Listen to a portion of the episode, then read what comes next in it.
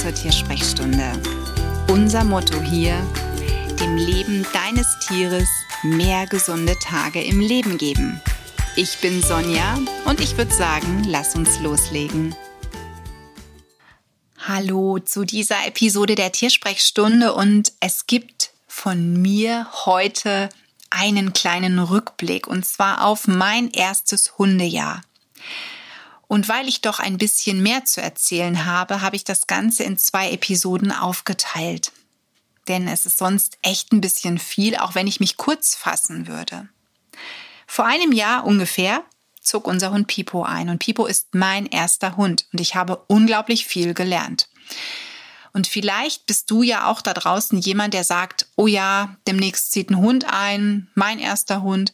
Oder aber du bist jemand, es ist kürzlich ein Hund bei dir, bei euch eingezogen und du interessierst dich jetzt einfach mal dafür, wie sehen andere dieses erste Hundejahr, dann bist du heute in der Episode auf alle Fälle richtig. Und wenn du einfach nur Fan meiner Folgen bist, wirst du heute auch etwas zum Schmunzeln bekommen, egal mit welchem Tier du zusammenlebst, denn ich lasse mal wieder die Hosen runter und sage dir, wie es mir als Tierhalter von einem Hund geht. Und zwar eben als Erstlingshundemama. Ja, und da habe ich echt im ersten Hundejahr so einige Karlauer gebracht oder auch manche Punkte, die ich sogar instinktiv richtig gemacht habe, weil ich eben Hunde in der Praxis begleite, Hunde als Patienten habe und auch viel natürlich über Freunde mitbekomme, auch viel über Hunde gelesen habe. Und auch in meiner Ausbildung war natürlich das Thema Hund und sein Verhalten ein Teil.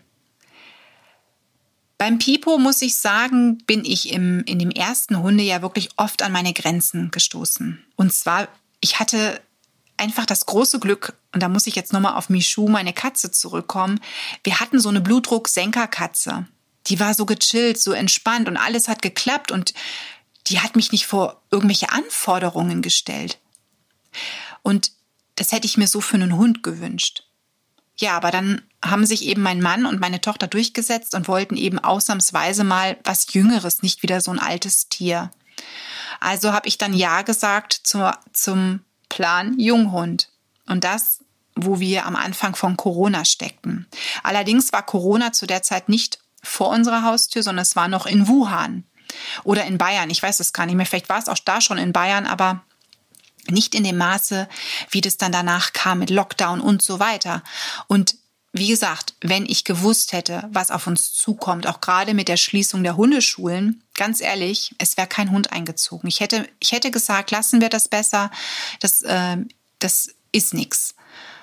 Ja, aber wir haben Pipo geholt und Pipo, Wusel, ängstlich, naja, sozial wäre er, wenn er da nicht dieses blöde Erlebnis im Tierheim gehabt hätte. Und für mich war klar, ich brauche einen Hundetrainer.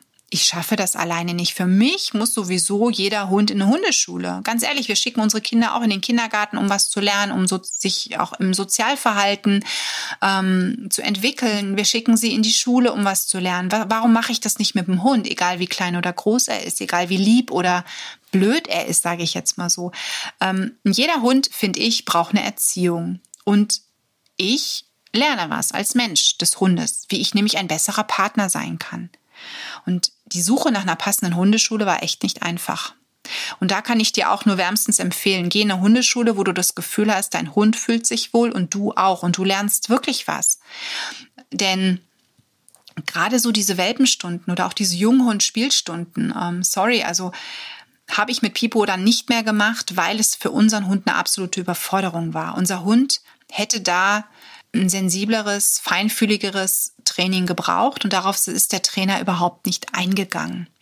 Und ich hatte überhaupt keine Ahnung von Hundeschulen. Ich war dankbar, dass ich da eine Kollegin dabei hatte bei dieser Schnupperstunde, die Conny. Und die Conny sagte zu mir am Ende der Schnupperstunde, ich fahre hier nicht mehr hin. Ich habe Hundeerfahrung, sorry, aber was die hier mit den Welpen machen, dass die Welpen eine Stunde lang im Prinzip spielen, wild spielen, ohne dass die mal eine Pause bekommen, dass wir hier rumstehen und die uns irgendwas da einen Monolog hält ähm, und keiner guckt mal nach dem Welpen, was der gerade macht und wie es da gerade abgeht. Nee, sorry, ich fahre hier nicht mehr hin. Also so O-Tonmäßig hat die mir das gesagt, nicht wörtlich, aber eben ne, so, dass du das, ähm, dass du so ein bisschen nachvollziehen kannst. Ich sage das jetzt mal so ein bisschen plump. Conny hat sich da gewählter ausgedrückt. Und ich habe mir nur gedacht, okay, das spiegelt eigentlich das da, was ich mir gedacht habe, weil Pipo war völlig panisch, der fand das furchtbar, scheiße mit den anderen Hunden. Der hat die angeschaut, der ist nicht von meiner Seite gewichen, hat den Schwanz eingezogen und immer wenn sich ein Hund näherte, ihm viel zu wild für ihn war, er war ja auch schon vier Monate zu der Zeit alt, ist der abgehauen. Nee, fünf. Fünf oder sechs Monate war er sogar schon alt, ist der abgehauen. Der war total schissig und kein Trainer hat was gemacht und sorry, das geht gar nicht. Also, naja.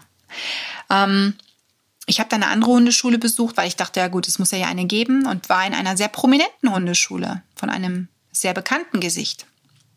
Allerdings ähm, habe ich da dann nicht von dieser Person, sondern von einer der Trainerinnen eine Stunde lang gelernt, wie ich meinen Hund anschreie und Druck ausübe und den Willen breche. Und ich musste mit ansehen, wie eine schon sehr ängstliche Rhodesian Ridgeback Hündin da eine Stunde lang ähm, im Prinzip niedergebrüllt wurde. Und danach saß ich heulend bei mir zu Hause auf der Couch und habe ich, ich war durch. Ich war so durch, weil ich mir gedacht habe, das kann doch nicht, das kann doch alles gar nicht wahr sein. Es muss doch möglich sein, eine Hundeschule zu finden. Aber nein, ich lerne in der einen, ähm, wie ignoriere ich meinen Hund, dass der alles selber regelt. Ne? Und sorry, manche Hunde regeln halt nichts selber und das müssen die auch nicht. Und in der anderen lerne ich eine Stunde lang rumbrüllen. Toll, super, mega. Also ich war, ich war durch und ich war so, so enttäuscht und so traurig und an dem Tag, ich glaube, wenn jemand gesagt hätte, hör mal, wir nehmen den Hund zurück, hätte ich gesagt, nehme ihn mit, ich kann nicht mehr. Ich bin, ich, ich kann nicht mehr, ich weiß nicht mehr weiter. Und dann bin ich auf Monika gestoßen, Monika Rode von Hundeachten in Düsseldorf. Sorry für die Werbung, aber ich, ich muss das einfach sagen. Und Monika hat uns geholfen. Sie hat uns so viel geholfen. Sie hat mit uns tolle Stunden gemacht. Sie hat ähm, bis der Lockdown eben kam, sie schließen musste, uns eine unheimlich wertvolle Hilfestellung gegeben. Ähm, auch später, als der Kurs dann wieder gestartet ist. Wir haben so viel durch sie lernen dürfen und das hat Pipo ganz viel gebracht. Wirklich ganz viel gebracht. Ich habe viel gelernt. Pipo hat Vertrauen zu ihr und das mit so einer ruhigen und wirklich individuell auf den Hund eingehenden Art. Mega, wirklich mega. Und genau das ist das, was ich versuche an dieser Stelle zu sagen, für das, das Wichtigste wirklich in unserem ersten Hundejahr war, eine Hundeschule, der ich vertrauen konnte, ein Trainer mit Ahnung, der wirklich sich um uns kümmert und vertrauensvoll individuell auf uns eingeht. Und die Monika sagte direkt, Sonja, dein Hund muss nichts regeln, du musst das regeln für deinen Hund und du bist hier der Boss an der Leine. Und wenn du keinen Macker an der Leine willst, dann signalisiere deinem Hund, hey, vertrau mir, ich kümmere mich drum, ich regel das schon. Und genauso gehen wir nun draußen spazieren und Pipo weiß, er kann sich auf mich verlassen. Und ähm, er muss nichts übernehmen. Er muss nicht übernehmen, mich zu beschützen. Das heißt, er pöbelt nicht in der Leine. Er freut sich nur immer, wenn er andere Hunde sieht. Klar, würde ich auch, ne? Ah, hallo, ne? Begrüßen würde ich gerne. Aber auch da sind wir noch am Üben, dass das ein bisschen ruhiger wird, dass da da nicht mehr zu viel Energie rangeht, weil das mögen viele halt auch leider nicht. ne, viele Hunde. Genau, also wichtigstes für uns war ein vernünftiger Hundetrainer. Und danach würde ich fast sagen, das zweitwichtigste, was gewesen ist, war die richtige Ernährung ich meine, gut, ich komme da vom Fach, ich weiß, wie ein Hund ernährt wird. Ich habe mich, ich mich in dem Fall auf hochwertiges Nassfutter verlassen, weil ich gesagt habe, ich barfe nicht im ersten Lebensjahr. Das ist mir für den Welpen fast ein bisschen zu früh. Ich wollte einfach, ähm, ja, wie soll ich das sagen? Ich wollte einfach ein vernünftiges, hochwertiges Nassfutter geben. Ich hatte ein bisschen Schiss, ob der BAF-Plan dann passt. Am Ende habe ich ein Kalziumdefizit oder eine Überversorgung mit irgendwas und da wollte ich mich nicht drauf einlassen. Deswegen habe ich die Kröte geschluckt, habe auf Industrie gesetzt und ich glaube, es war okay, es war der richtige Weg für uns. Es muss aber immer jeder für sich wissen. Und seitdem Pipo umgestellt wurde von dem blöden Trockenfutter des Tierheims auf hochwertiges Nassfutter, verschwand direkt der Geruch dieser Hund roch auf einmal nach einigen Wochen super neutral, duftet richtig gut, ohne dass wir ihn groß und oft baden. Und das hat mir auch gezeigt, wir sind auf einem richtigen Weg bei der Ernährung und für die Gesundheit.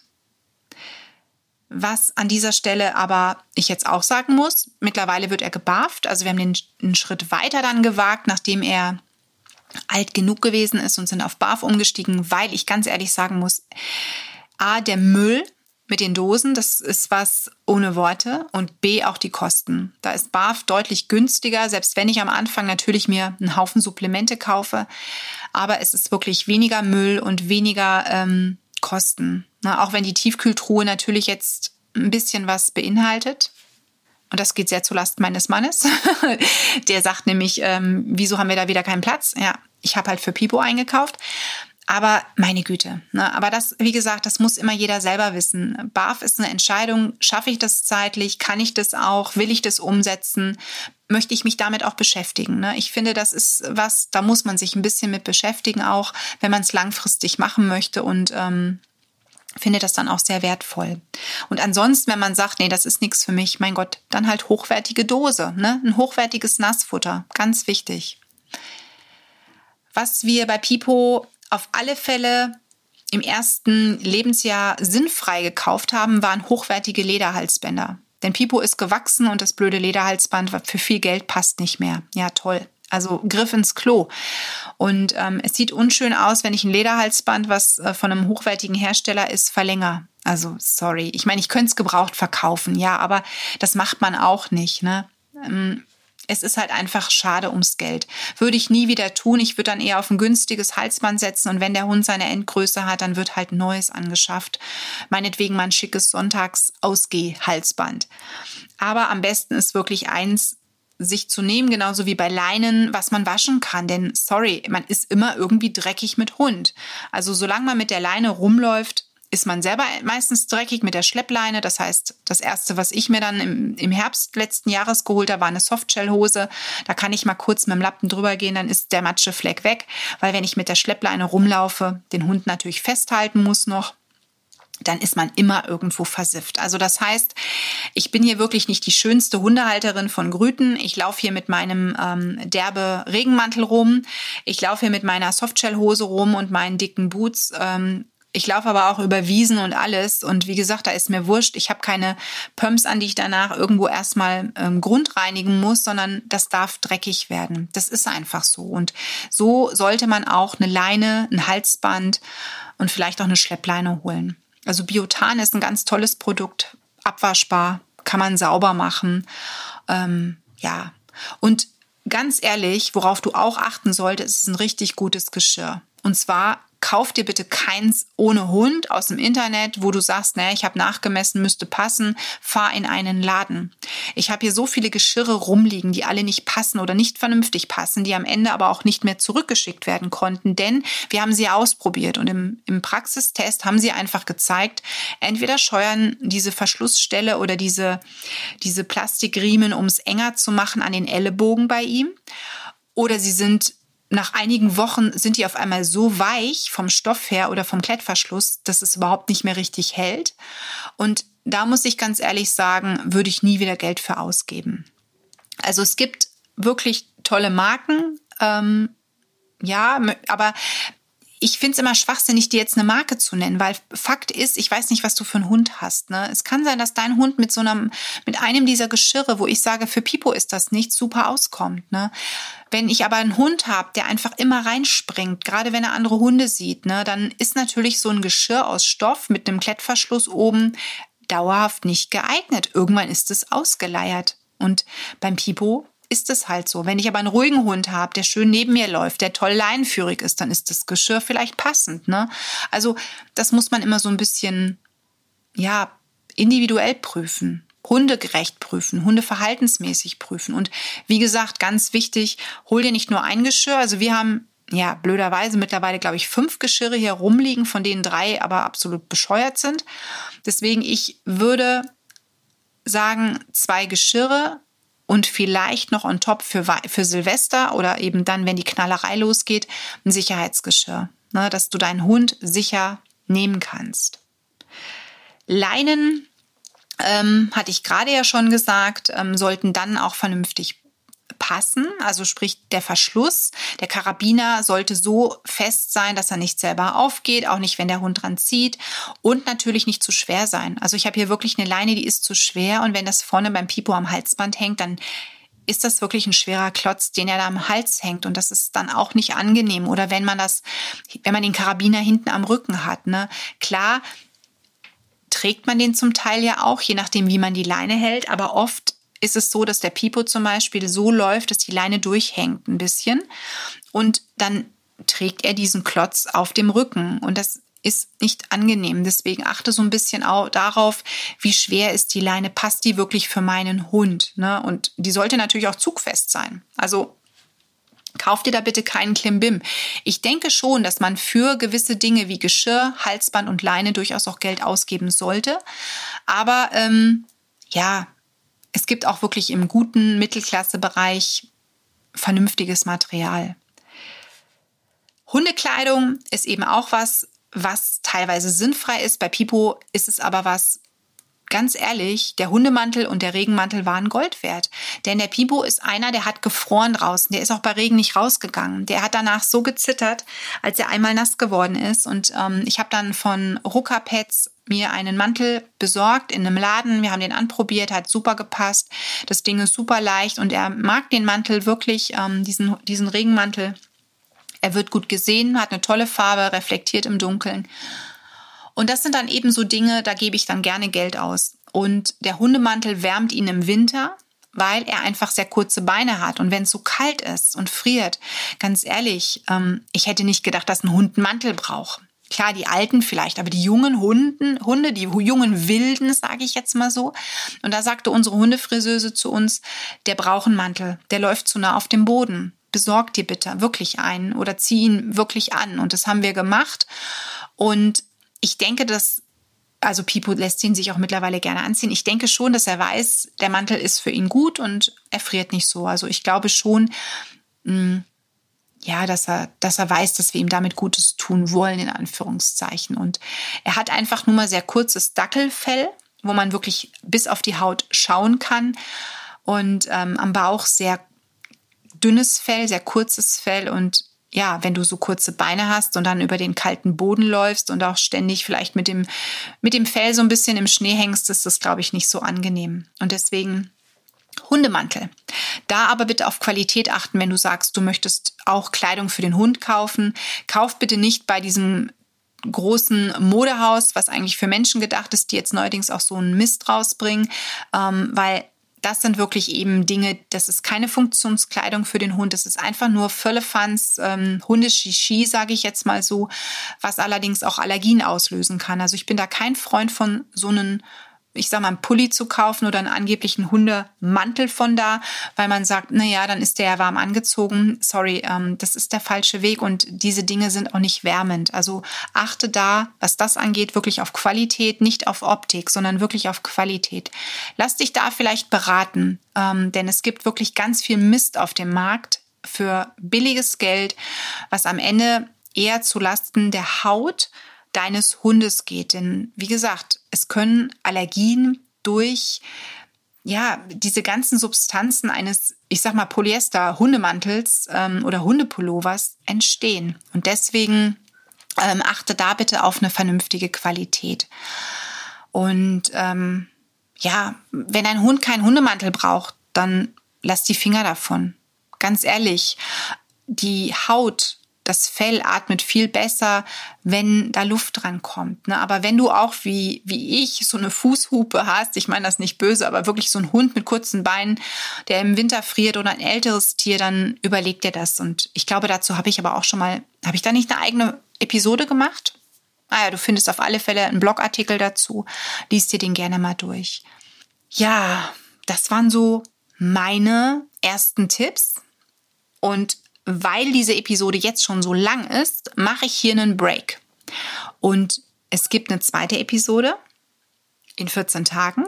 Und da geht es dann weiter mit meinen mit meinem Revue auf das erste Hundejahr mit Pipo und äh, wo ich sage, das ist eine Überlegung, die solltest du ja vielleicht auch mal bei dir ansetzen oder aber wo du sagst, okay, gut, ähm, sehe ich anders, ja, also ich finde es einfach schön, wenn man offen darüber spricht, ähm, was man so im ersten Hundejahr erlebt und selbst wenn du keinen Hund hast, vielleicht lachst du dich heute kaputt und denkst, ja, meine Güte, die Sonja ist ja echt vielleicht lustig, ähm, auf was für Züge die aufgesprungen ist und ähm, ja, wo sie vielleicht auch aus welchen Gründen welche Meinung hat. Ne? Ich meine, ich mache alles jetzt mit Pipo zum ersten Mal Und ähm, meine Güte.